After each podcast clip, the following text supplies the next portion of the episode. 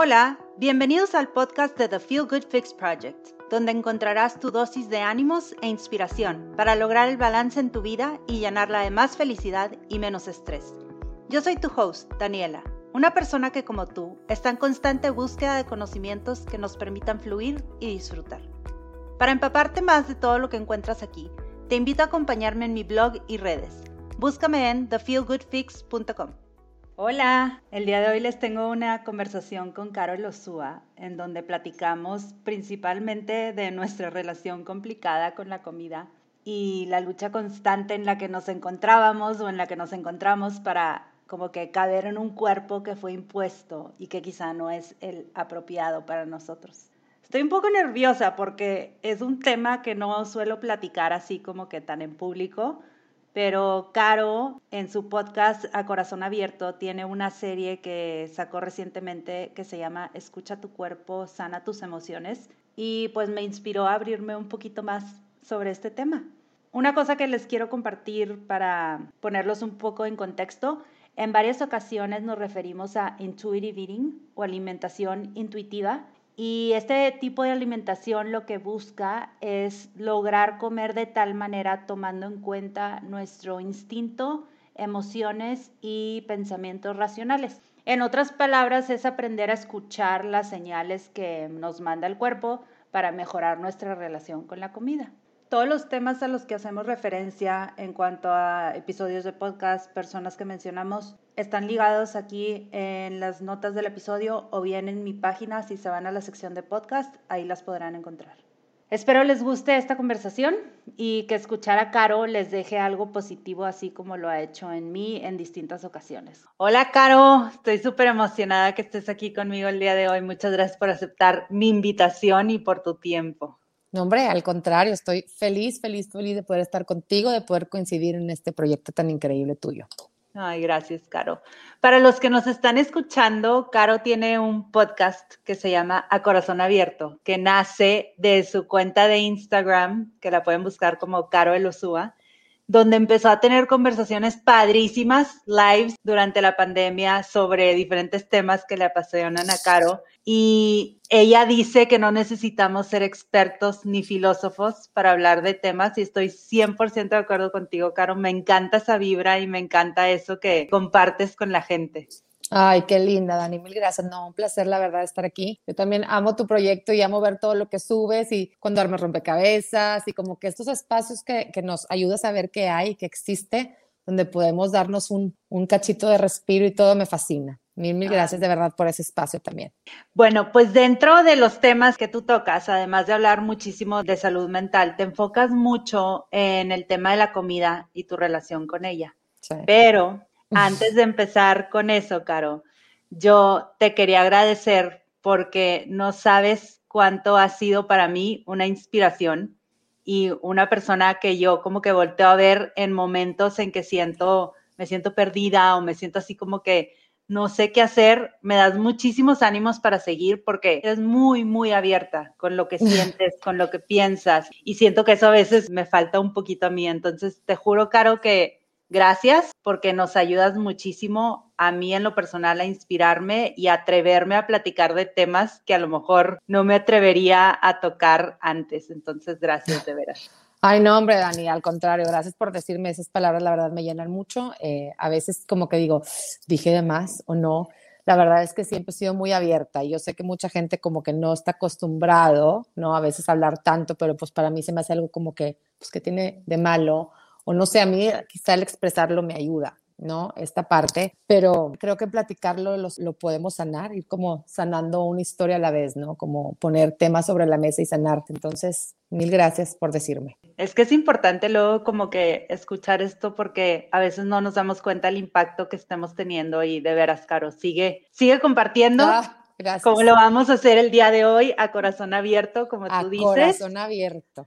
Entonces, pues no hay de otra, Dani. No hay otra vamos a empezar a darle. Bueno, Caro, a ver, platícame para poner a todos como que sobre el mismo canal. ¿Cuándo decides que hablar sobre tu relación con la comida y tu camino? ¿Cuándo decides que es un tema importante que hay que tocar con así en público, vaya?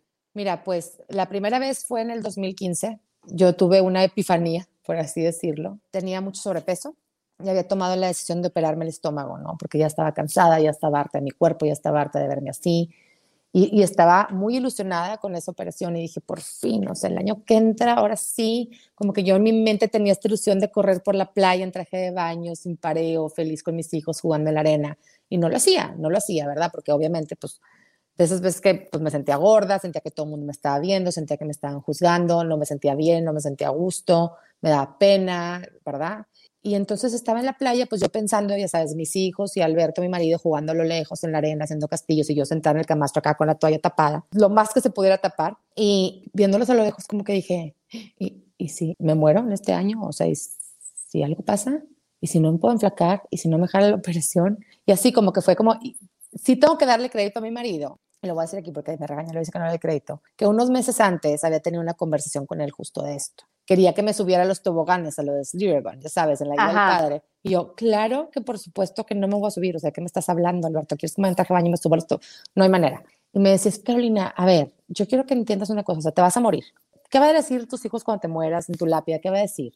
Se murió eh, escondiendo su gordura o se murió buscando ser flaca en el intento. O sea, ¿qué, crees que van a decir? ¿Que tus hijos qué crees que se van a acordar? ¿Se van a acordar que estuviste con ellos en el tobogán? ¿O se van a acordar que estás gorda? O sea, tus hijos quieren estar contigo, yo quiero estar contigo. A ver, si no vas a estar flaca ahorita, acéptate, pero no nos quites la oportunidad de estar contigo. Porque a mí me vale gorro si estás flaco o gorda. Y es, ajá, sí, para ti es bien fácil porque tú siempre has estado flaco, o sea, no entiendes nada, ¿verdad? Claro. Y ya, pasa el tiempo, o sea, creo que fue unos meses después, no sé si fue Semana Santa y luego fue vacaciones, y estaba en la playa y dije, ay, jole, pues como que la vida ya se me está sucediendo, ¿verdad? O sea, y yo llevo esperando mucho tiempo para empezar a vivir mi vida, porque eso es lo que pasa a veces, Dani, como que las personas con sobrepeso, bueno, voy a hablar por mí.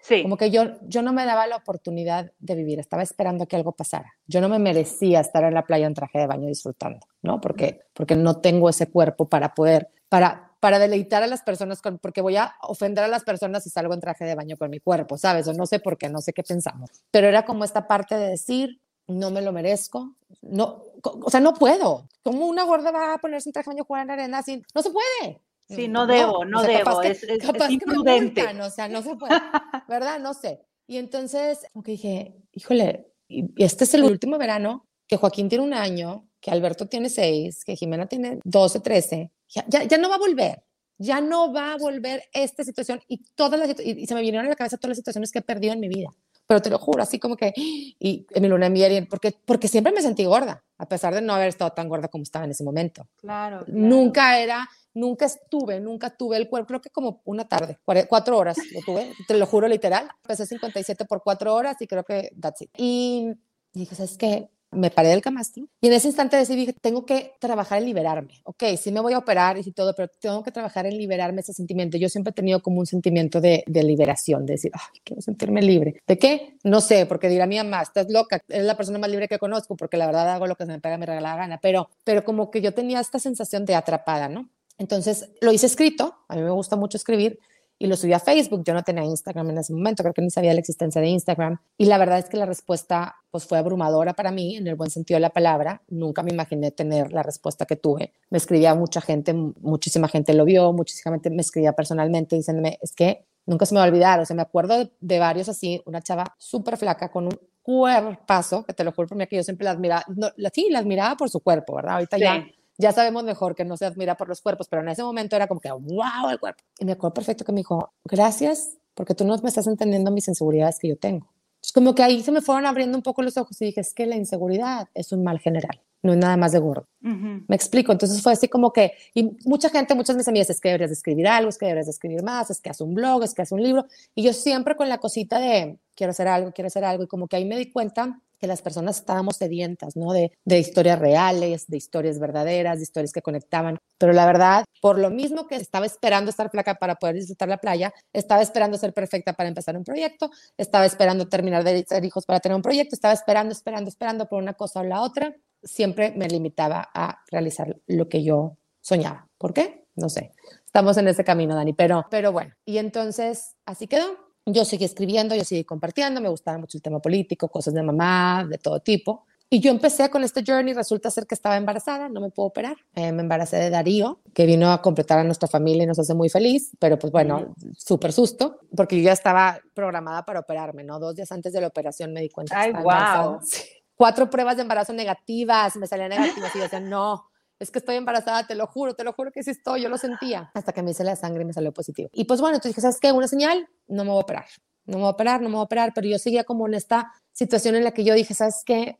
hay algo que no, no, no, está funcionando, o sea, hay algo que no me cuadra. Eh, sí me opero, me opero en el 2017, dos años después, porque al principio Alberto me rogaba que no me operara, me decía, es que yo no quiero que te cambie tu personalidad, yo no quiero que cambies, yo no quiero que por favor no, no lo ¿Por Qué les, ¿Por qué les daba miedo eso? Pues le daba, le daba miedo, me decía, es que tú eres demasiado antojada y tú, o sea, tu vida gira alrededor de la comida y te encanta ir a restaurantes, o sea, como que él me decía, ahora te va, y te voy a decir una cosa, no, no se me quitó, sigo siendo súper antojada y todo, pero sí me pregunto, soy ¿dónde quieres cenar? Me da igual. Ok. Es que, es que fue un proceso bien difícil, Dani. Fue un proceso mental para mí, ha sido un proceso medio complicado. El tener que, que decir, ya no me cabe, ya no satisface lo mismo que satisfacía antes. O sea, yo lo escribí en su momento en mi diario como un, me cerré el hueco donde yo depositaba mis emociones. Ahora, ¿dónde las voy a poner? Claro. ¿Se me explico? O sea, ya no tengo esta parte donde yo metía todo lo que no me gustaba, lo que quería esconder lo que quería guardar, ya no lo tengo. ¿Dónde lo voy a meter? Y pues, oh sorpresa, en alguna las tienes que meter, entonces las, las, tuve, las empecé a sentir en todas las otras partes y tuve que empezar a lidiar con ellas, ¿no?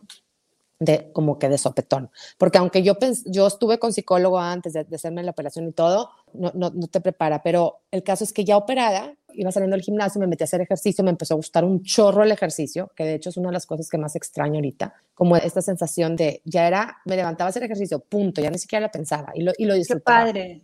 Lo disfrutaba. Y un día salí del gimnasio, me acuerdo perfecto, y le hablé a una amiga, le dije, es que estoy pensando, o sea, a ver, es que no me cuadra esto de las dietas. Me dice Marta, no me cuadra, no me cuadra, porque mira, las que estamos peleándonos por el peso ahorita somos las mismas que nos peleábamos a los 15 años. Somos las mismas. Siempre somos las mismas, no puede ser, algo no está funcionando. Terminamos dietas, bueno, mis amigas, yo no, la verdad es que yo nunca pude con las dietas, pero terminan dietas de tres meses, pero luego vuelven a estar a dieta, pero luego vuelven a estar a dieta, pero luego vuelven a estar a dieta. O sea, no, algo no me está cuadrando. O sea, es que a mí se me hace que esta situación de las dietas no jalan. Yo voy a dejar de gastar en nutriólogos y mover con un psicólogo. Ya, bye.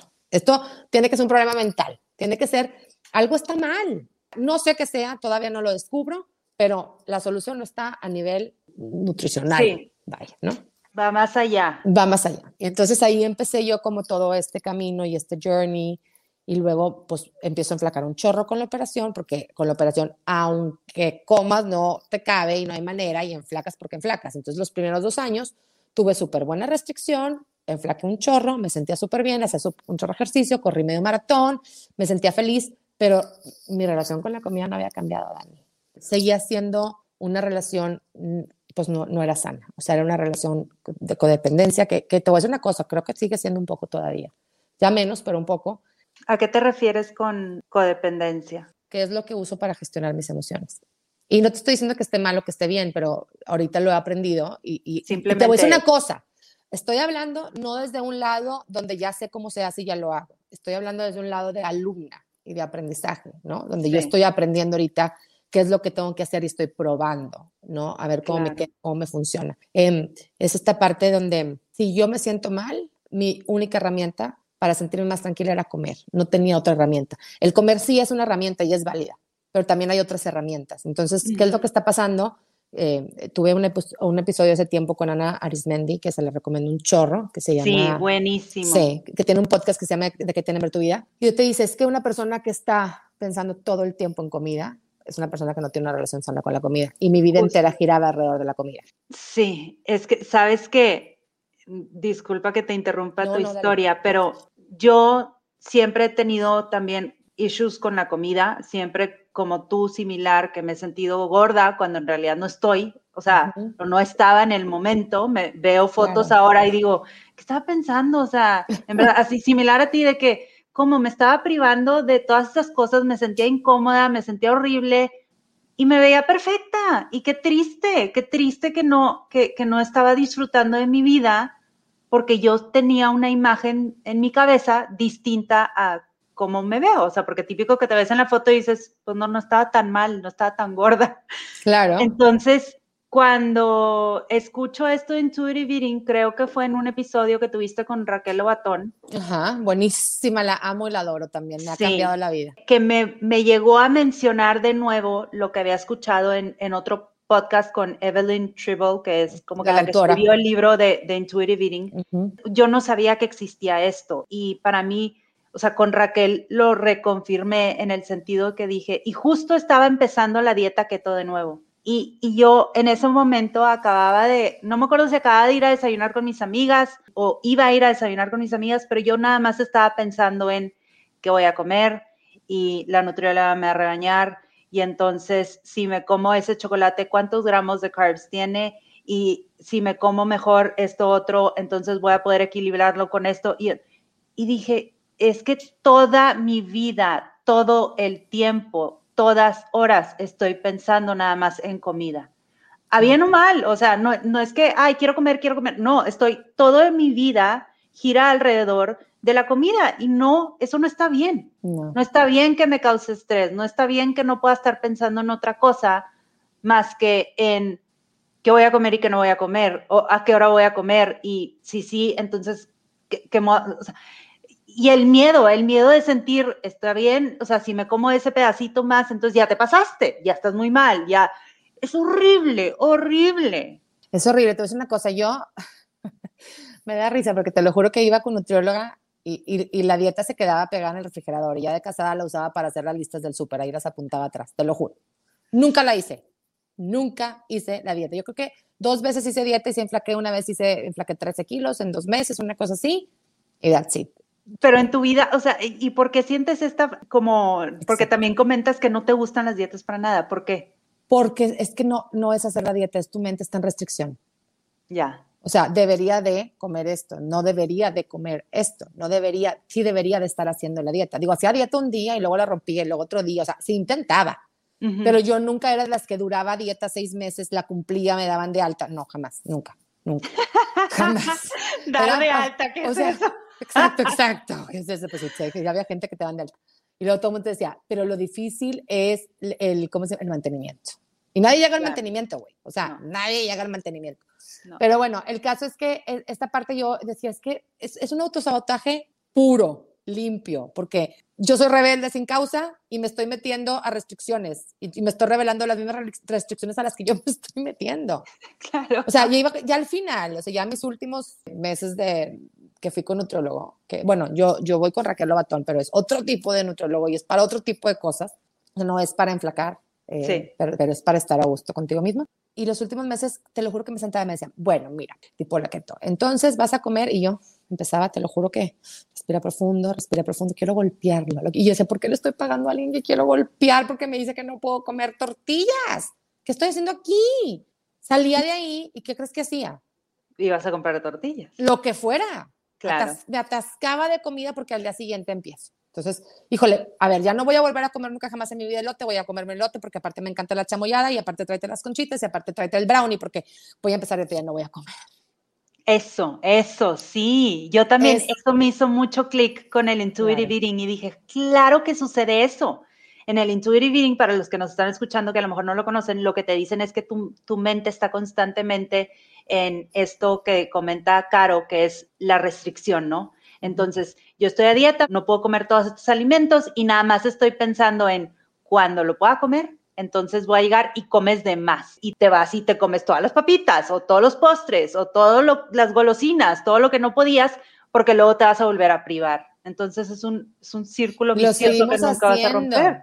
El principio de semana, el principio de mes y el principio del año, todo nos pasa por la cabeza decir, hoy empiezo porque como si no, los otros días no fueran días para empezar, y a mí me encanta decir, todos los días es un buen día para empezar, siempre digo algo nuevo, retomar algo viejo o empezar algo de cero, o sea, todos los días, ¿no? Como esta parte, pero eso fíjate que yo creo que fue lo primero con lo que empecé a trabajar al principio, antes cuando todavía hacía dietas, decía, voy a empezar el miércoles, o sea, como me voy a quitar esta situación de que tiene que empezar el lunes. Digo, poco a poquito, ahí fui como empezando esta situación a darme cuenta que, que estaba así, y no creas, Dani, la verdad es que estoy en, en medio del proceso, o sea, Es un proceso largo, pero es un proceso que donde ya puedo ver una luz. A lo mejor al principio tengo que confesar, y si Raquel Lobatón escucha esto, me caía gorda Raquel. O sea, me está diciendo cosas que me caen demasiado gorda. O sea, no, no puedo, pero seguía yendo con ella porque algo sabía que había de verdad ahí. No sé cómo explicarte. Yo sabía que había algo de verdad ahí, pero al principio no quería ir con ella. A ver, yo, yo estaba tratando y tratando y tratando de justificarme por qué tenía que enflacar. Es que, bueno, pero es que estoy enferma pero es que me siento mal, es que tengo fibromalgia, es que es hinchazón, es que es no sé qué. Y Raquel me decía, es que a lo mejor así eres tú, y a lo mejor así es tu cuerpo. O sea, yo te puedo ayudar, pero tú no sabes si vas a estar más flaca, igual o más gorda, no sabemos. Wow. Entonces yo era, bueno, eso me está diciendo ella, pero en el fondo voy a enfocar. Claro, claro. Me explico, o sea, no, me da risa porque... O sea, yo estoy haciendo esto porque voy a triquear mi mente Sí. Y todo se va a arreglar y se va a solucionar y de repente voy a empezar a perder kilos. Voy a empezar a perder kilos sola, sola, ¿no? Claro, claro. Como esta parte. Y te lo juro que sí lo creía. Y estamos hablando que esto fue hace meses, ¿verdad? Y poco a poco me he ido enfrentando con la realidad de que no. Pero, pero te voy a decir una cosa, me da risa, por ejemplo, cuando, le decía a mis amigas, digo, cuando llegué al peso más bajo que llegué operada, que no era mi peso esperado por el doctor que me operó, ni por los estándares de salud del mundo, pero yo me sentía súper bien. Yo decía, yo me siento muy bien. Yo decía, la gente me debería decir, qué linda, gordita, súper segura de ella misma. Pero ellos no saben que es flaca, 35 kilos y yo me siento bien flaca, ¿verdad? Pero aún así, cuando Raquel me dice, es que tú estás metida en el sistema de las dietas. Y yo decía, claro que no, no me gustan las dietas, estoy en contra de las dietas. Y me empezó a hacer cuestionamientos y preguntas. Y me costaba aceptar y dije, ay, Jesús, sí. sí estoy, yo, Carolina, que estoy súper en contra de las dietas, estoy metida en la mentalidad de dieta porque todavía como con culpa, porque todavía cada vez que me como algo que de carbohidrato, que no sea tortilla de maíz, tortirregia, que no sea la verdura y la fruta que cuenta como carbohidrato y que no sea algo tipo las barritas de arroz, otra cosa, estoy comiendo mal. O sea, yo no podía, Dani, o sea, para mí, y es algo que lo he desaprendido ahorita con Raquel, pero todavía me cuesta, el desayunar fruta antes de la proteína, es algo ah, que estoy haciendo mal. Y yo soy muy perfeccionista, entonces me es, hoy no contó, lo hiciste mal, desayunaste papaya. Oye, Luego estás de acuerdo que, digo, tú como yo que han explorado todas las dietas del mundo, o sea, te juro que pienso en las dietas que he hecho y digo, qué ridículo es. Pero, y hay unas que te dicen, fruta antes de proteína, no. Hay otras que te dicen, no combines esto con la otra. Otra que te dicen, no, la fruta es en la noche, no, la fruta es en la mañana, no. Y, no, no comas fruta. ¿Cómo? O sea, ¿a, cuál le hago caso? ¿De qué me hablas? El coco eh, antes era prohibido en todas las dietas. yo, yo, solo, yo te lo juro que digo que estoy segura que los que tienen este, cocos le metieron un friego de lana y ahorita se están haciendo millonarios. Por toda mi vida, desde que yo empecé una dieta a los 12 años hasta los 36, el coco era lo primero que te prohibían en las dietas. Te ibas a morir de colesterol si comes coco. te lo juro. O sea, no puede ser. Y el aguacate. Y el aguacate. Una rebanada a la semana, casi, casi. ¿No? Es como que toda esta parte que es tú, ya ni siquiera el sentido común usamos. Está cañón. Nos dejamos llevar. Pero también hay que entender que estamos vivimos en una cultura, vivimos en una sociedad que lo traemos tan arraigado, tan arraigado de generación en generación que ya lo traemos así. A ver, Daniela, yo me cosí la boca. Me cosí. Cállate, ¿Te acuerdas que existía una red? Claro, claro. Oye, una amiga lo hizo y yo estuve a nada de hacerlo. Dije, claro. Me, la puse dos veces, no era más una, dos. Pero te juro que cuando escuché que lo hiciste tú, dije, es que en qué momento yo pensé que eso iba a ser una solución. O sea, así, al grado de dañar tu cuerpo de esa manera y ser tan agresiva hacia ti. Y Caro, no, es que te juro que me da tanto tristeza pensar en mi niñez o en, y en cosas que yo digo, porque estaba tan traumada con este tema del peso? Y yo no sé. ¿Por qué no, Dani? Es que vivimos en un mundo en el que, en, el que es raro la persona que no es traumada con el peso. Y ya ahorita ya no es el estar flaca, ya es estar fit. Ah, claro. O sea, sí, sí. No, no, no, no tienes que estar flaca, tienes que estar fit y saludable. Y saludable significa igual a lo que significaba estar flaca hace dos años. Y es algo que tú estás mucho más avanzada en este tema de intuitive eating. Yo en lo personal, o sea, apenas nada más leí el libro y se acabó, porque sigo luchando, sigo pensando así como, como tú dices, de que ah, bueno, lo voy a hacer, pero voy a enflacar. O sea, yo, sé que, voy a enflacar, ¿sabes? Yo creo que yo voy a ser principiante en este tema toda mi vida, sinceramente. Le decía una amiga, ¿qué pasa? O sea, ¿por qué? Porque yo, esto sí, me dice, es que, pues a lo mejor venimos a aprender, te lo juro que me encantó, venimos a aprender a que tenemos que darle el lugar correcto a nuestro cuerpo. Me encantó. Pues sí. Porque, porque esta situación de estar obsesionados con el cuerpo, sí, muchas veces en el fondo no es nuestra culpa, Dani, porque vivimos en una sociedad en la que eres mejor aceptada si estás flaca. Eres mejor aceptada si tienes buen cuerpo, eres mejor aceptada si te puedes poner cierta ropa, eres mejor aceptada si tienes, no sé, o sea, sí vivimos en esa sociedad donde el estándar de belleza está súper definido o predeterminado, por así decirlo. Entonces, ¿por qué no te ibas a sentir así? ¿Cómo era posible que te sintieras de otra manera? Pero te digo algo, Caro, que, que a mí me pasó y digo, yo creo que ahorita la gente que nos está escuchando, te invité principalmente porque sentí que era una persona con la que podía conectar y platicar de algo que las dos vivimos diferentes experiencias, pero son similares. Y yo al momento de escucharte a ti me sentí, reconocí muchas cosas en mí. Claro. Y dije, ay, Jesús, o sea, está, está bien que, que empecemos a explorar esos temas. No estamos diciendo aquí que ni tú ni yo tenemos las respuestas, claramente no, las tenemos. Simplemente lo estamos viviendo. Exacto, lo estamos viendo. Entonces, algo que a mí, yo me acuerdo mucho. ¿Te acuerdas de estos premios que ven en los colegios que también está súper mal, pero bueno, eso es otro tema, de que la del cuerpazo, la del mejor pelo, la inteligente, ajá, tipo los macanazos. Y entonces hacíamos votaciones, ¿no? Y yo me acuerdo que tipo en el de cuerpazo, yo voté por una amiga. Y, y llego y le digo, ay, voté por ti en el cuerpazo. Y me dice, ay, ¿cómo? Yo voté por ti. Y yo, ¿cómo? Yo me cayó así como que dije, pero yo estoy bien gorda, o sea, porque yo nunca fui talla cero o petit como mis amigas. No tenía sobrepeso, porque ahora veo fotos mías y digo, claro que no, estaba perfecta, perfecta, perfecta. Y digo, estoy todavía, perdón. Claro, claro, bien, pero, bien arreglado. Y yo decía, qué triste que yo todo ese tiempo, por ser más alta, si quieres, no sé, no sé por qué razón, pero yo no me sentía con el mismo valor que la otra gente, haz de cuenta. Yo tampoco, Dani, jamás, nunca. ¿Por qué? No sé. No, no, no, no sé de dónde viene esta parte. Yo creo que tiene que ver mucho la, cómo fuimos educadas y, muchas veces yo lo reconozco ahorita siendo mamá, que yo lo he hecho con mis hijos y yo sé que mi mamá lo hizo conmigo y mi abuelita con mi mamá, pero vamos reconociendo en esta parte, inclusive mi papá. En mi casa, fíjate que era más mi papá que mi mamá, pero vas reconociendo esta parte donde como el estándar de belleza y de salud es pesocentrista al 100%, todo tiene que ver con el peso. Digo, a ver, tú vas a un doctor y lo primero que hacen es pesarte para ver que, estás, que estés bien. Digo, desde ahí, vayas al doctor, que vayas, de lo que tengas, te pesan, te lo juro te pesan. O sea, falta cabeza el del ojo casi, casi que te pesa, porque por la presión y lo que tú quieras. Y entonces yo creo que desde ahí, y yo como mamá te digo, es que a mí no me gustaría que mis hijos sufrieran bullying, no me gustaría que no fueran aceptados, no me gustaría que no tuvieran pareja. todo viene desde el miedo y viene desde un miedo a qué? A no ser aceptados, a no ser parte del clan, a no ser parte de una tribu. Y, y te voy a decir que es medio ridículo porque si tú te pones a pensar en tus amigas, tú dejarías de ser su amiga si no tuviera el cuerpo que tiene, no, realmente no.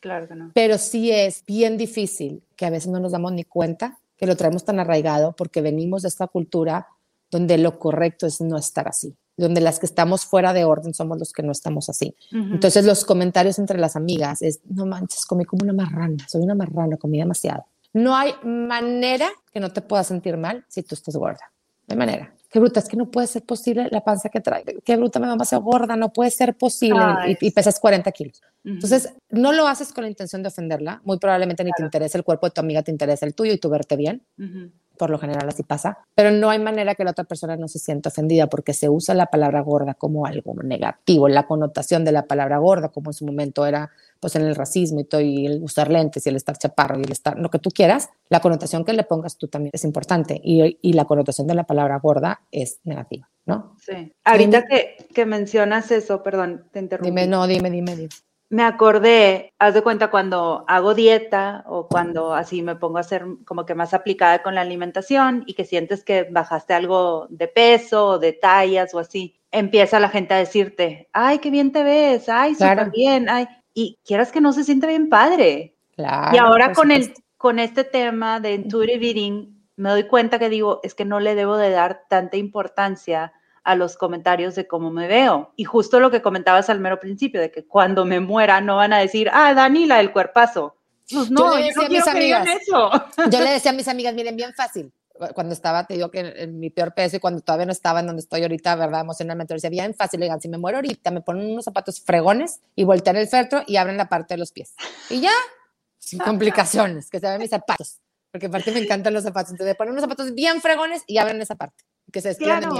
O sea, no, no, no importa lo, cómo te veías, no van a recordarse como que, ay, Caro, Caro No, pero yo no quería cuadritos en la panza. Pues no. Porque yo no quería que me viera muerta. Decía, ni muerta voy a estar flaca. Pues ábreme la parte de los zapatos. Te la dañaste. Ya no pienso lo mismo, ya, ya no pienso igual, pero, pero sí. Oye, pero sí, a lo que voy es que lo que dice la gente y como comentas, o sea, muchas veces son comentarios inofensivos que, o sea, piensan que no tienen nada que ver, pero tú a lo mejor siendo un poquito más consciente de tu peso, que tampoco es culpa de la gente que te rodea, claramente, o sea, son issues de nosotros o de la persona que lo siente, está súper mal. Y yo, es más, el otro día se lo confesé a mi mamá y mi mamá estaba súper enojada porque iba a ver una persona que que usualmente no veo. Y le digo, ay, es que no quiero ver a esa persona. dice, ¿por qué? Y yo, porque siempre que veo a esa persona, comenta sobre mi peso. O sea, o que si estoy más gorda, o que si estoy más flaca, o que si. Y me choca porque siempre que voy a ver a esa persona, pienso en mi cabeza, ¿estaré más gorda o estaré más flaca de cuando vi a esa persona la última vez? Entonces, hasta que llegó un momento, ahora que he estado con, con, este tema de que esas cosas no deben de regir mi vida, dije, oye, ¿qué le importa a esa persona?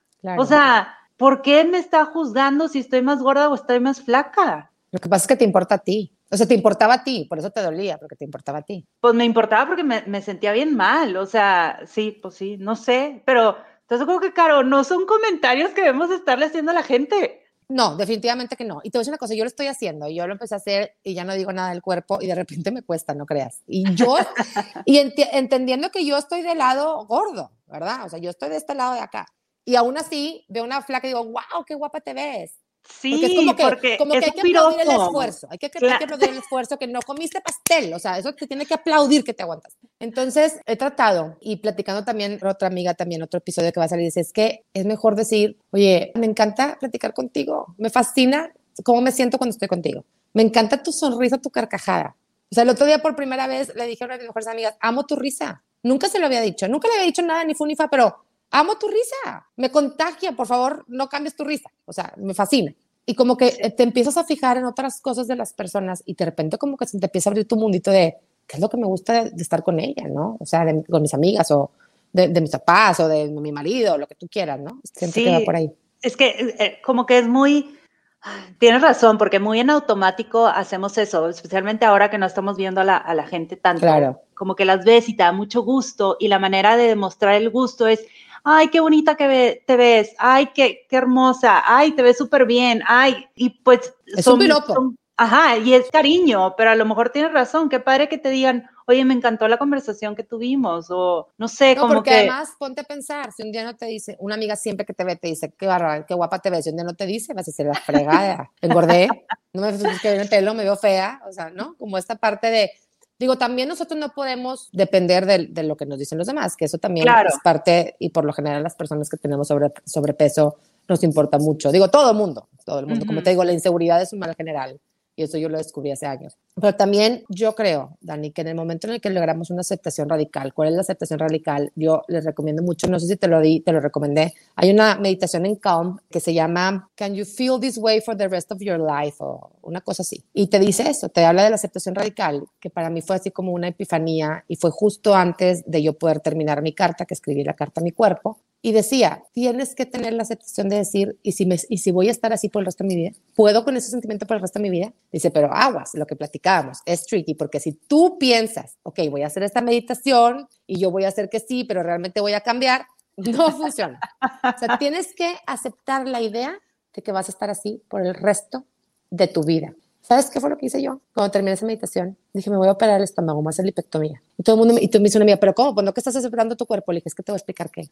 Para mí nunca fue opción hacerme lipectomía porque estaba gorda. Nunca me cruzó por la cabeza pensar que yo era candidata a hacerlo. Porque ¿por qué te vas a operar si estás gorda? Ajá. O sea, las flacas son las que se hacen la lipectomía pues para verse con cuerpazo y así, pero una persona gorda pues estás gorda, como que vas con el doctor y te va a decir, pues bueno, es que sí es pellejo, pero también es grasa, pero pues también estoy gorda, entonces voy al doctor y me va a decir que enflaque, ¿verdad? Sí, claro, sí. Entonces, déjame que te cuente la historia que fui con un doctor.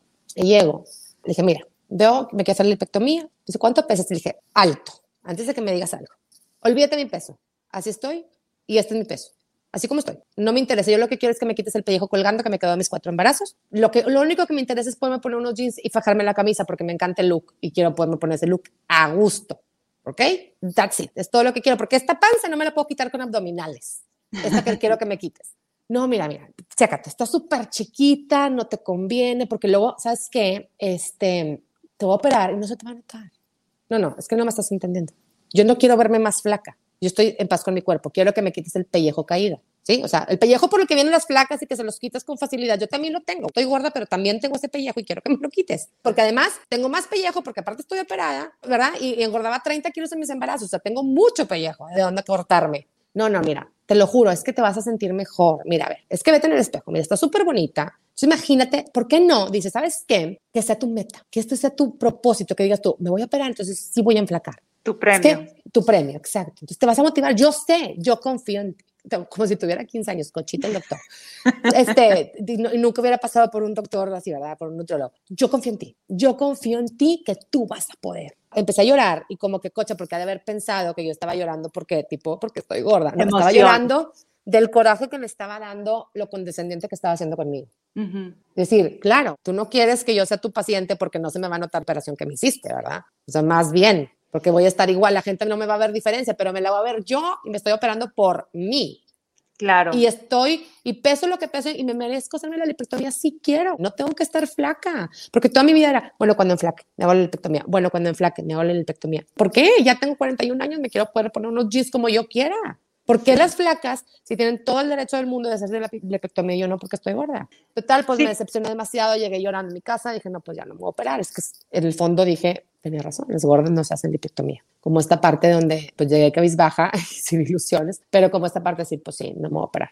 Y ya, ahí quedó. Total, voy con otro doctor que es muy amigo de la familia, que al principio yo no había querido ir con él porque dije, donde no me guste o algo, yo quería ver varias ah. opciones, como que no quería decir, te vine a ver, pero me operé con otro, ¿me explico? Sí.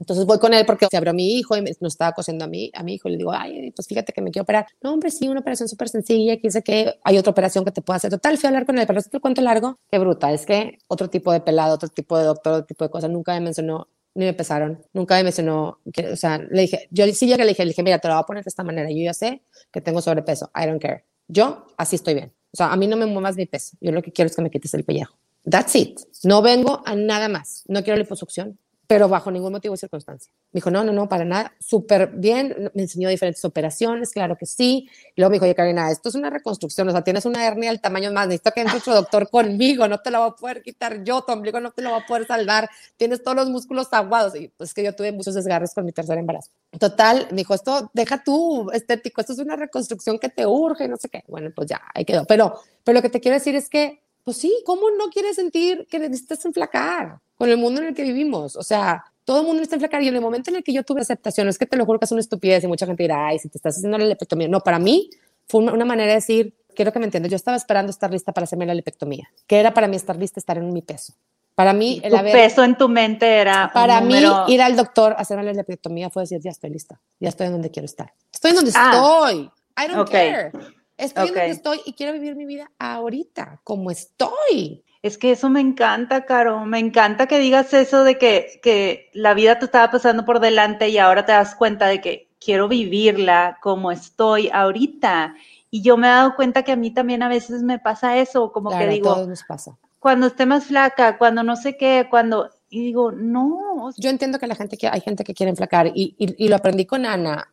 Me encantó lo que me dijo, porque aparte aprendí mucho en esa situación. Me dijo, el que tú también estés en contra de las personas que, que, están a favor de las dietas, también es algo de violencia, porque para algunas personas la dieta es su salvación, la dieta es su recurso, la dieta es la manera en la que se siente que pertenece, que se siente a salvo. Y dije, tienes toda la razón y no lo había visto ver de esta manera. Como para ti sentirte a salvo era comer un chocolate sí, para, ella no comer. No te estoy diciendo que esté bien o que esté mal cualquiera de los dos. Muy probablemente claro, claro. a lo mejor hay un, hay, un, hay un problema alimenticio en algunas de las dos partes, pero no puedes juzgar a alguien que hace todo lo posible por estar fit y va tres horas al gimnasio y nada más come lechuga y eso es su, su modo de vida y se siente demasiado bien porque algo le da a ella y esa seguridad le da a ella. Pero lo que te quiero decir es que yo entiendo que haya personas que quieren enflacar, yo entiendo que haya personas que quieren cambiar, yo entiendo que haya personas como yo que sí quieren hacer lipectomía. Ok, está bien, todo lo que quieres está allá, pero hoy estamos aquí. Lo que no se vale, o sea, para mí, como mi, mi mantra que yo me puse aquí, ¿no? Como el estandarte, lo que no se vale es no poder ser feliz el día de hoy con lo que sí tengo y con lo que tengo ahorita. Ok, no, no estoy como quiero estar. No, no estoy como me gusta estar, pero como quiera me merezco ser feliz. Sí. Como quiera quiero ser feliz. Entonces, te lo juro, Dani, que me fui a la isla, o sea, vacaciones, pero fueron unas vacaciones, tuvieron como una magia bien diferente, ¿no? Así como algo pasó así diferente. Y platicando con Alberto, les es que nunca me había pasado que de verdad no me quiero ir. O sea, de verdad me quiero quedar aquí todo el tiempo. Fue un relajo. El departamento siempre estuvo con mi, lavábamos y lavábamos y lavábamos. Alberto y yo lavábamos sábanas, lavábamos toallas y Alberto le entraba al quite cañón. Y ahora Alberto lavaba platos y Alberto se desayunaba y yo hacía de comer. Y, Niños, puercos, O sea, ¿verdad? Así, un caos así, pero todos estuvimos demasiado a gusto. Y le digo, Alberto, fíjate qué chistoso, pero me siento con mucho más energía normalmente que otros viajes, a pesar de que pues estábamos tú y yo 24/7 con los niños arriba de nosotros, se dormían en nuestra cama, se levantaban con todo el tiempo, ¿no? Y a pesar de eso me siento con más energía. Y te voy a decir que pensé, yo, yo gastaba tanta energía de mi vida en pelearme conmigo misma por mi cuerpo. De verdad la gastaba. Nada más de tener que pensar que tenía que bajar a la playa, que me tenía que poner traje de baño, que cómo me iba a tapar, que iban, que iban a decir de mí, quién me iba a ver, quién va, quién va a estar ahí, con quién me voy a sentar. Mis hijos me van a decir que me meta al mar y no me quiero meter. By the way, todavía no me quiero meter al mar. Todavía no estoy en la situación de salir en traje de baño y meterme al mar enfrente. Todavía no. Pero, sí me siento en traje de baño con un vestido bien bonito y me, y me veo en el espejo y digo, me veo súper bien. Y me voy a la playa y me siento con la pierna cruzada, aunque se me vea la pierna, feliz de la vida. Ahí voy, digo, vamos avanzando, ¿verdad? este, y sí, no, sí me meto al mar, eh, en momentos tampoco soy mucho de andarme metiendo al mar y en las albercas nunca he sido, pero como que a menos de que sea nadar, me encanta nadar, ahí sí, pero así como que métete a la alberca y quédate en el agua. Yo, no, yo tampoco. No es lo mío, no es lo mío. este, pero sí dije, wow, tengo energía para disfrutar el día, porque ya no la gasto en pelearme conmigo misma por el cuerpo. Me peleo por otras cosas, pero por el cuerpo ya no, ahorita, ¿no? Es que eso tienes un chorro de razón. Ahora, digo, uno de los principios de Intuitive Eating dice que como que se, mm. be kind, sé buena con tus emociones. Claro. Y también he estado leyendo otro libro que habla un poco de la filosofía budista y la psicoterapia y cómo se juntan los dos. O sea, este autor, hace cuenta que usa las dos tendencias para. Ay, de estar bueno. ¿Cuál es? Está muy bueno. Se llama Already Free de Bruce Tiff. Sí, mezcla las dos tendencias y eh, todo el tema del libro es que ya somos libres. Esto de que estás en constante lucha o las emociones, este, estás en constante angustia y cosas así no es cierto, o sea, son cosas que nosotros nos vamos como, muchos problemas que nos vamos inventando nada más por estar constantemente resolviendo un problema. Y una de las cosas que dice es que estamos en constante lucha y eso agota. Claro. O sea, tienes muchísima razón ahorita que estabas mencionando y, o sea, es la primera vez o este proceso de intuitive eating acabas de empezarlo o porque dices que, que ahora que fuiste a la isla sentiste eso distinto a otras veces. Porque es la primera vez que voy a, o sea, es que te voy a decir que es, es, es, la carta que yo hice a mi cuerpo. Cuando yo hice este proceso, yo le escribí una carta a mi cuerpo, donde, y empezó una consulta que tuve con Raquel, algo pasó, o no me acuerdo, con alguien hablé, alguien me dijo, me quiero acordar quién fue, y me dijo, y algo le dije yo a ella, me dijo, eso te lo deberías decir tú a ti misma, o tú solo deberías decir a tu cuerpo. Y dije, ¿sabes que sí? yo me lo voy a decir a mí misma. Entonces empecé como con la idea de escribirme una carta y empecé como a escribirme esta parte. No, ya me acordé, se me hace que fue Viviana Sánchez la que me dijo esto, una que entrevistó desbloqueos corporales. Y entonces estábamos hablando de que yo, yo no me veía, ¿no? Era esta parte donde yo tenía un mecanismo de defensa, donde yo ya sabía que me iba a poner en las mañanas, ¿sí? Y me los ponía, ni siquiera me quería en el espejo. Entonces era esta parte donde yo tenía ese mecanismo de defensa, ya ni siquiera me veía en el espejo, en las fotos, pero imagínate cuenta que me decían, ay, saliste en el periódico. O sea, por adentro sentía el, todo el mundo me va a ver, no sé si cómo estoy. Pero ya era un mecanismo de defensa, ya, yo, yo no era las que decía, o sea, yo eh, era o soy de las más, las más gordas de mis amigas y yo todas mis amigas, ay no, salió horrible, y yo callada. O sea, porque ya tenía ese mecanismo de defensa de decir, así estoy, así estoy. Pero era un mecanismo de defensa de, de, no sé, o sea, como esta parte donde el ser también tan extrovertida a veces es como, yo, yo siento que a veces también pudiera ser de todo lo, lo que ves es lo que es y no estás viendo lo que realmente está dentro de mí. Estás viendo lo que yo te estoy dejando ver, aunque tú pienses que estás viendo todo, ¿no? Que también va de la mano con algo que comentaste en alguna ocasión, que es como que si no lo comento, haz de cuenta que no existe. O si yo me escondo, haz de cuenta que no me veo gorda. Pues, sí, claro. O sea, el peso lo tengo. Sí, me, me, pongo la, la, bolsa en las rodillas, no, Carolina es la con chorro. No se le nota la pierna. claro. claro. Pero es que cuando comentaste eso, yo dije, claro, yo no he hablado nunca de este tema, así como lo estoy platicando ahorita, precisamente por eso, porque digo, pues si no lo hablo, haz de cuenta que, no, no, existe. Pasó. Sí. Y, pues sí existe, es un tema con el es un tema que ahí está y la aceptación es parte de eso. Pero te digo que yo hice un ejercicio antes de esta carta primero donde me tuve que ver, que es lo, lo más difícil que he hecho, Dani, yo creo en mi vida, en este tema, de pararme en el espejo, encuerada, literal, pararme en el espejo, porque todo el mundo dice que tienes la cara bien bonita, pero yo no me, o sea, eh, cuando, cuando tienes un problema de, de, imagen corporal de cuerpo, también en la cara, es todo, ¿sí? O sea, sí, porque te ves el cachete y el ojito. No, la ojera y el... ojo caído, y el, ¿cómo pueden decir que estoy bonita, estoy horrible? O sea, es todo el conjunto, ¿no? Entonces, el pararme encuerada, literal, en el espejo y decir, ok, ahí está mi pelo, ahí está mi frente, estoy viendo mis cejas, estoy viendo mis ojos, estoy viendo mis hombros, esta soy yo, a ver, ok, dime, te acepto, no puedo, no puedo, no puedo, es que el pensamiento era, qué bruta, qué marrana estás, qué asquerosa, qué gorda, no puede ser tu lonja, no puede ser, no puede ser que estés parada ahí enfrente. ¿Qué momento te hiciste esto? ¿En qué momento llegaste hasta aquí? ¿En qué momento te dejaste así? ¿Por qué te odias tanto para estar así? imagínate, ¿no? Es como toda esta parte que fue bien dolorosa y luego tenerme que recordar que lo estaba haciendo para aceptarme, no para darme más en la madre. Entonces te digo, ha sido un proceso. Entonces, después de, este proceso que yo empecé, que, viene de la serie, que por eso saqué la serie de Escucha tu cuerpo, sana tus emociones, estaba haciendo ejercicio, mi clase de yoga terapéutica con Adriana Cabañas, y estaba yo haciendo lo que me puso ella, y me volteé a ver y dije, ah, mira, ahí están mis brazos, ahí están mis piernas. ¡Wow! Me puedo levantar con las piernas, me puedo levantar con los brazos, pues sí, sí los tengo gordos. Sí, la pierna sí, se me ve la lonja. Pues sí, se me ve la lonja. Estoy gorda, pues sí, sí estoy gorda, pero estoy haciendo ejercicio. O sea, como que ahí fue cuando dije, este es mi cuerpo, este es mi cuerpo. Esto es con lo que yo me puedo mover, esto es con lo que yo puedo ir de un lugar a otro, esto es con lo que yo puedo abrazar a mi marido, es con lo que puedo tener relaciones sexuales, es con lo que puedo abrazar a mis hijos, es lo que, lo que pude tener para dar luz. This is me, literal, como la canción, ¿no? Aquí estoy. Es como que ahí fue cuando dije, ok, ya me puedo ver, ya me puedo parar en el espejo, me puedo ver. Ya, o sea, no te estoy diciendo, qué guapa te ves, pero ya no tengo que voltearme para el otro lado. ¿Y sí? ¿Lo volviste a hacer? Sí, claro, sí, por supuesto. No, pero ahorita ya, ya, ya, ya es naturalito la cosa. Está ya natural.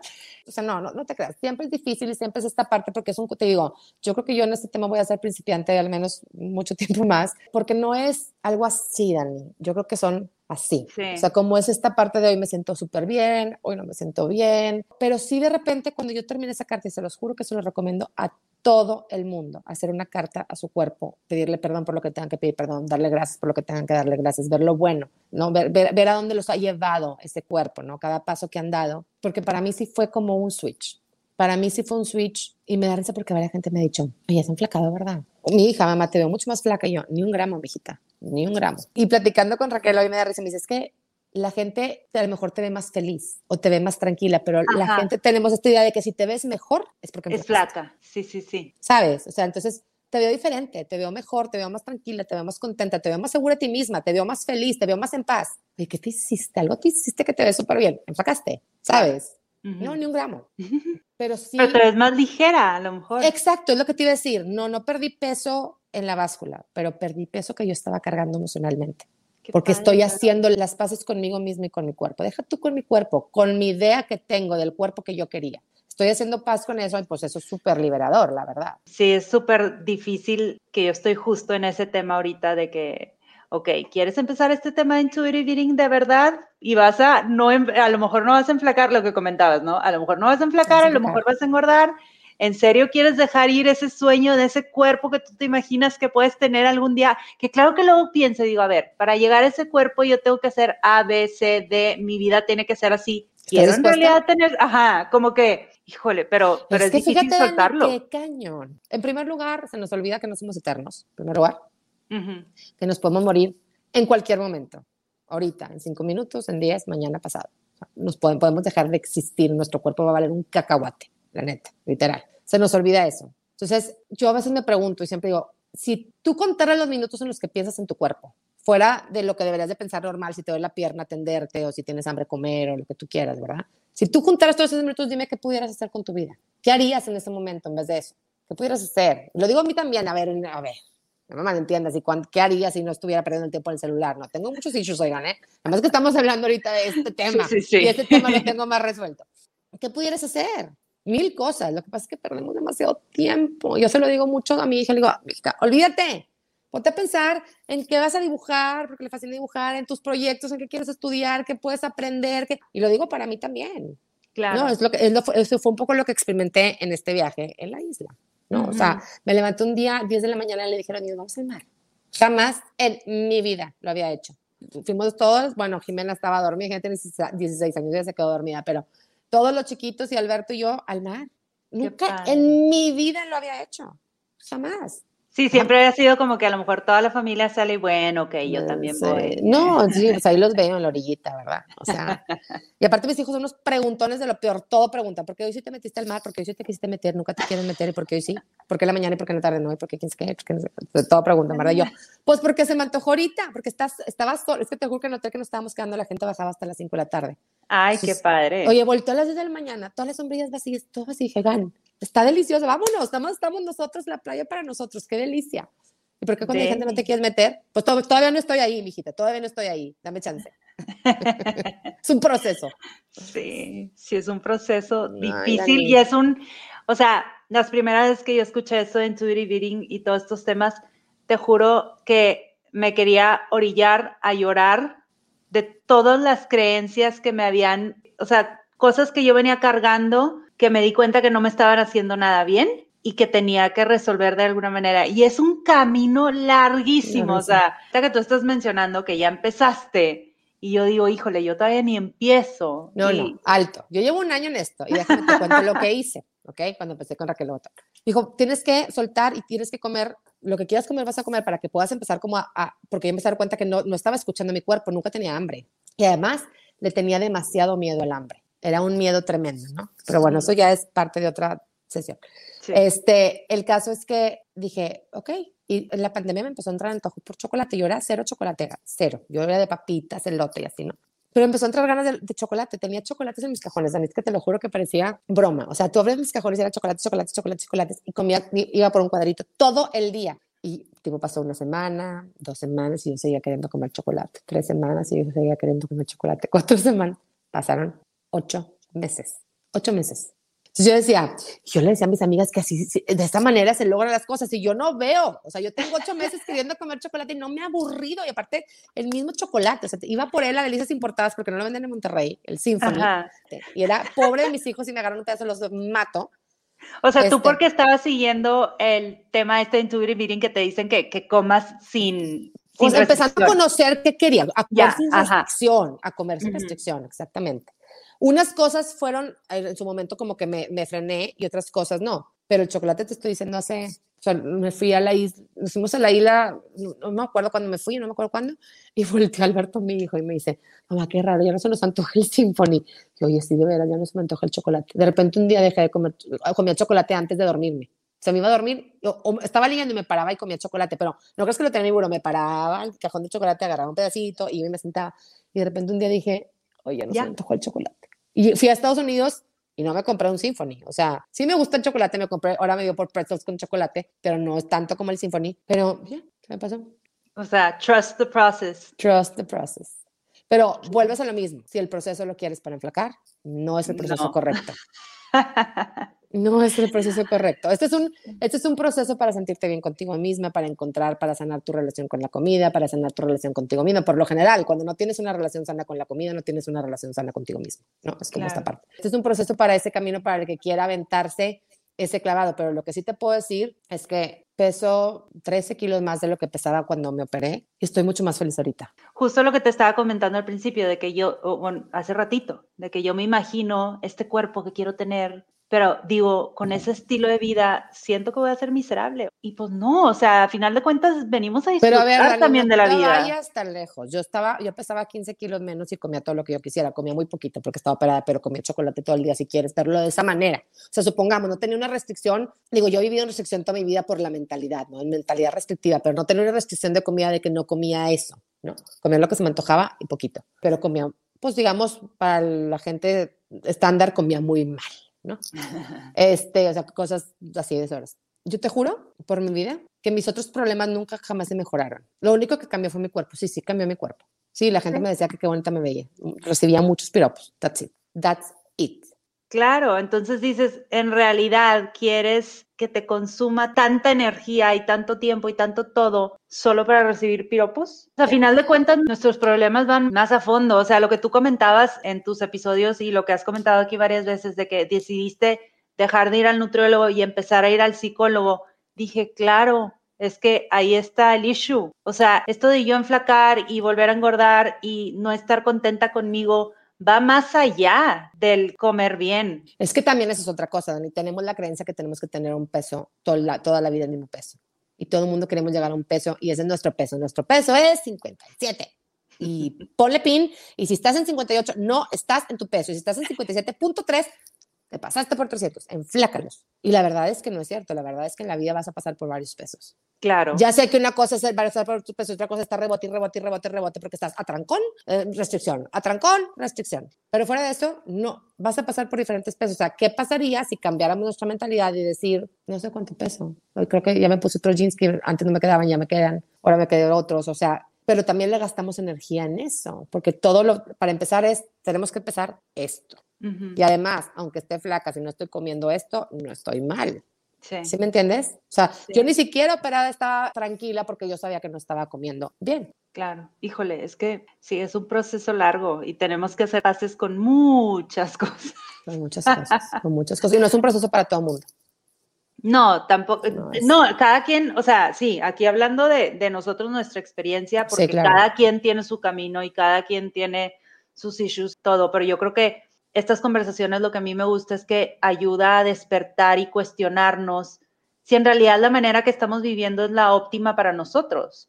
O sea, yo toda la vida crecí teniendo estos issues con la comida. Estoy gorda, quiero enflacar, no me siento bien, etcétera, etcétera, etcétera. Cuando me doy cuenta en que digo, ya me cansé, eso no es una manera sana de vivir y quiero solucionarlo de otra manera, porque claramente no me ha funcionado todas las maneras que he intentado hacerlo.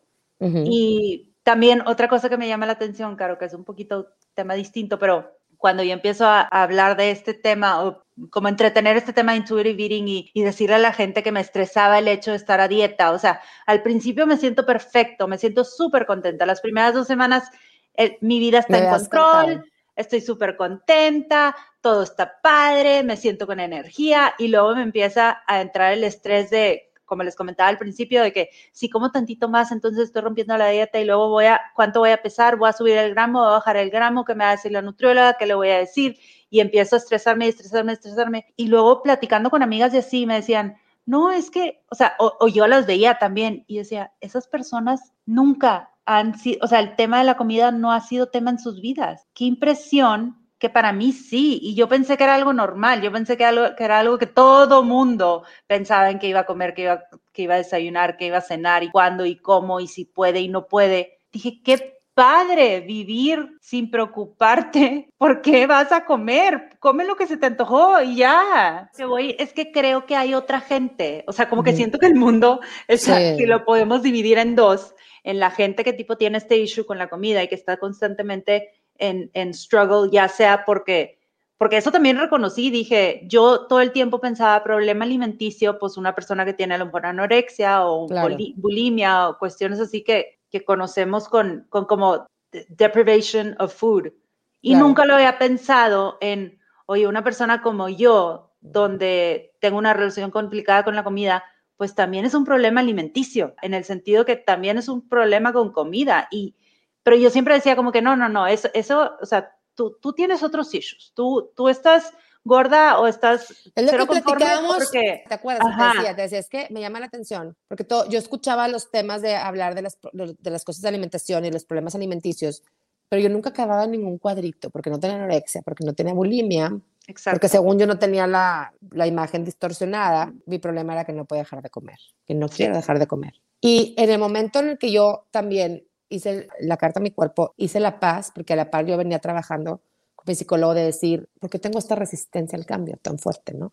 Porque luego después te entra como un, tengo que estar casada a la causa de estar gorda tampoco, ¿no? eso es lo que quería decir un poco. Tú tienes la libertad de estar como quieras estar. Si quieres enflacar, enflacar. Si quieres engordar, engordar. Si estás gorda, estás flaca. No importa, eres tú misma siempre. Gorda, flaca, tú vas cambiando y sigues siendo tú, ¿no? Dentro de esto. Pero también era el decir, ok, ahorita tengo que aceptar que al día de hoy todavía lo que me sirve para gestionar mis emociones son la comida. Hasta el día de hoy no he encontrado algo más. No quiere decir que sí voy a estar siempre, pero el día de hoy lo acepto y estoy en paz con eso. Y te lo juro que lo sueltas. Ahorita estoy en paz con entender y aceptar que la comida para mí es una herramienta y no estoy dispuesta a dejarla todavía. No sé qué va a pasar mañana. Literal. Me encanta la, la frase de la aceptación es transformación, porque todo, Dani, todo, todo, todo lo que yo he descubierto es que todo viene de la aceptación. Y fíjate qué raro, yo empecé a estudiar la certificación en coaching en MMK. El primer día te preguntan que cuál es tu propósito del ser.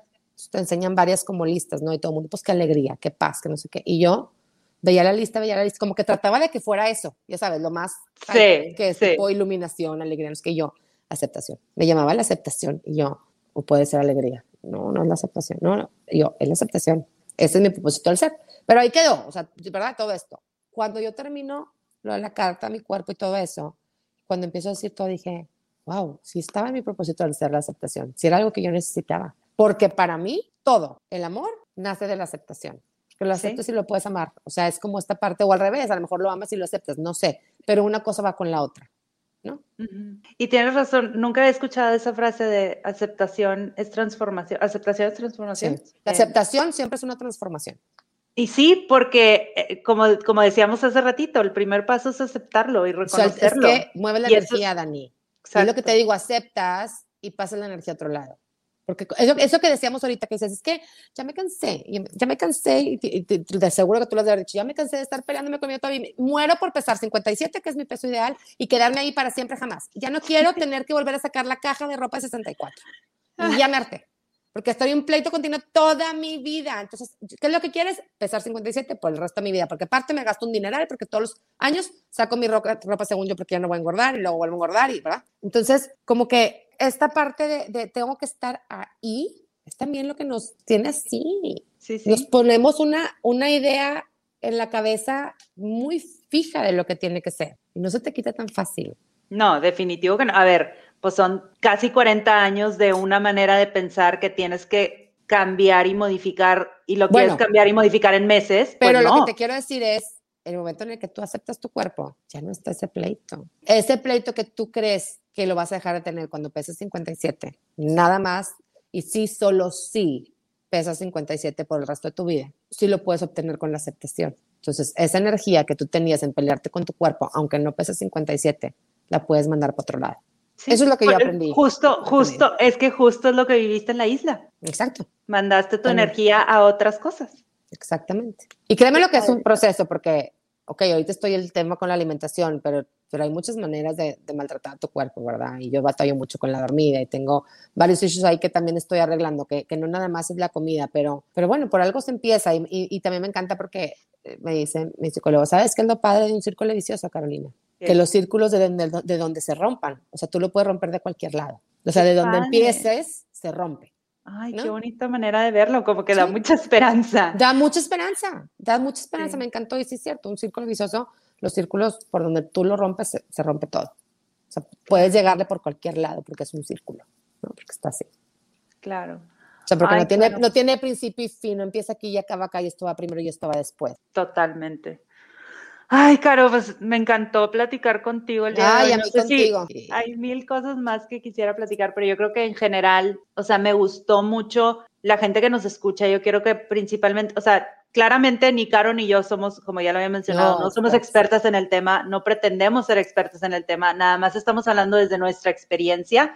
Y yo quería esta conversación que despertar algo en la gente, porque así como yo te he escuchado a ti hablar de este tema tan abiertamente y que me ayudó a mí empezar a reconocer y decir, bueno, órale, vamos a empezar en este camino, no vamos a empezar, evaluar mis alternativas y salirme de, de lo mismo que estaba haciendo.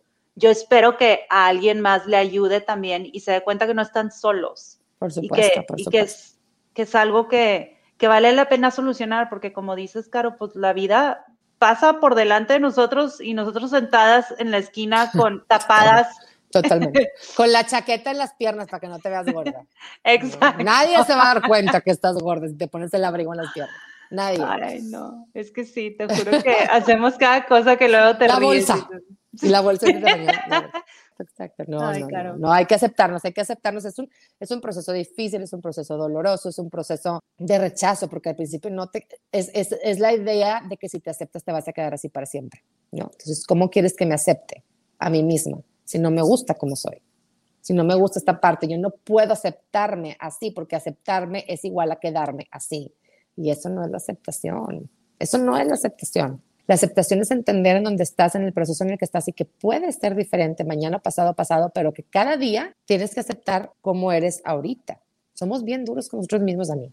Súper, súper, súper. Empezando por mí, o sea, te lo digo. Somos bien duros con nosotros mismos, muy duros.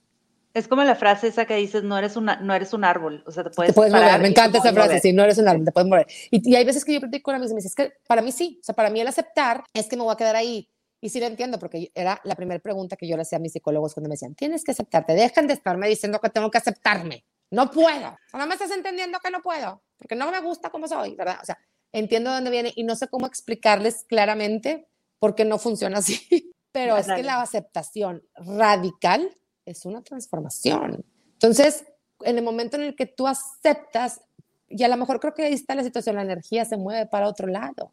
Y a, veces, y a veces la aceptación es aceptar que tienes una resistencia y que tienes un issue. Y esa es la, esa es la aceptación que tienes que trabajar, primero que nada.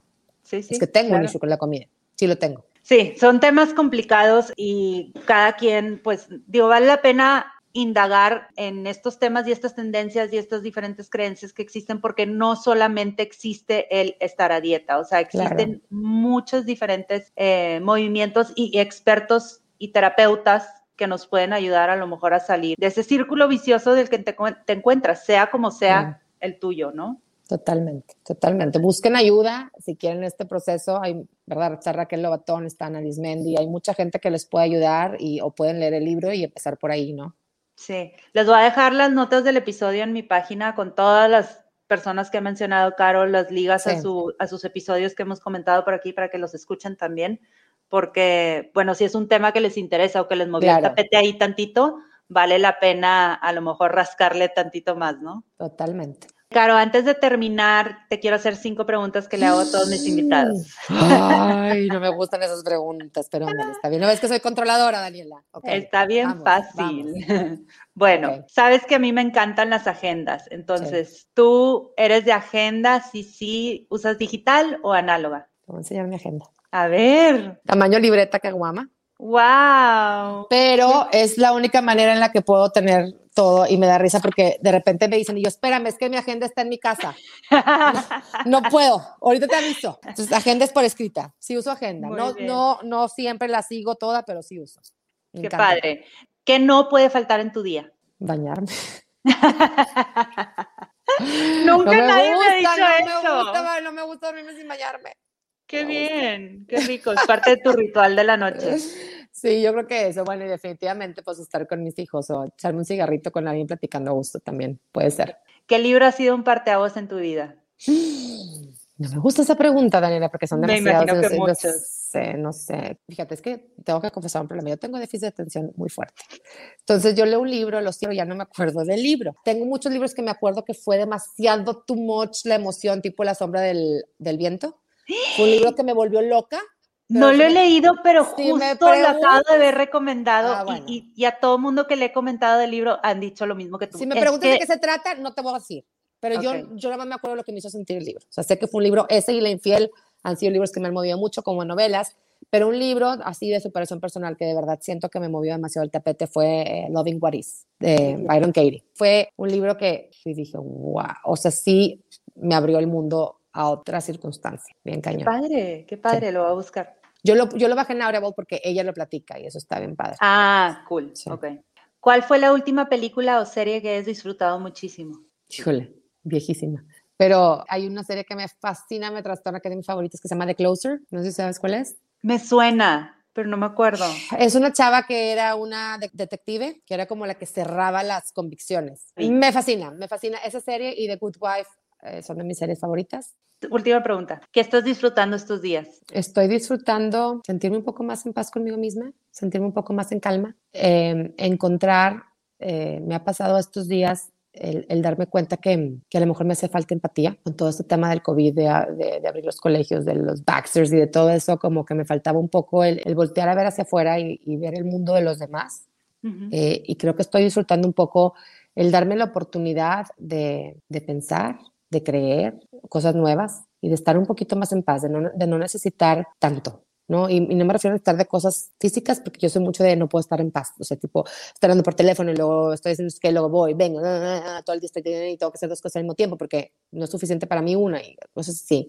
Y he estado un poquito como el darme esta oportunidad de estar un poquito más sin esta de que, ¿qué hago? Tengo que hablarle a una amiga porque, porque no sé qué hacer. No, no, a ver, no haga nada, ¿no? Entonces, como darme estos espacios donde puedo ser alguien diferente, puedo ser, puedo cambiar, puedo cambiar de gustos, ¿no? Abrirme este espacio de, de, otras posibilidades. Qué padre, Caro, qué bonito. Ay, Caro, pues ya. Muchas gracias. Caro. Ay, no, Dani, gracias por tener, por invitarme, de verdad lo disfruté bastante. Me encanta platicar contigo, ojalá se repita pronto. Te lo agradezco muchísimo, disfruté muchísimo, muchísimo y gracias a todos los que nos, nos escucharon. Gracias a ti, Caro. Te mando un beso. Bye a todos, gracias. Gracias por escuchar y llegar hasta aquí. Si te gustó este episodio, me ayuda mucho que lo compartas y me dejes un review. No olvides suscribirte para que no te pierdas de los episodios que siguen. Búscame en redes como The Feel Good Fix Project para seguir con la conversación. Espero te vayas de aquí sintiendo un poco más ligero y con más ánimos para continuar viviendo tu mejor vida. Nos escuchamos a la próxima.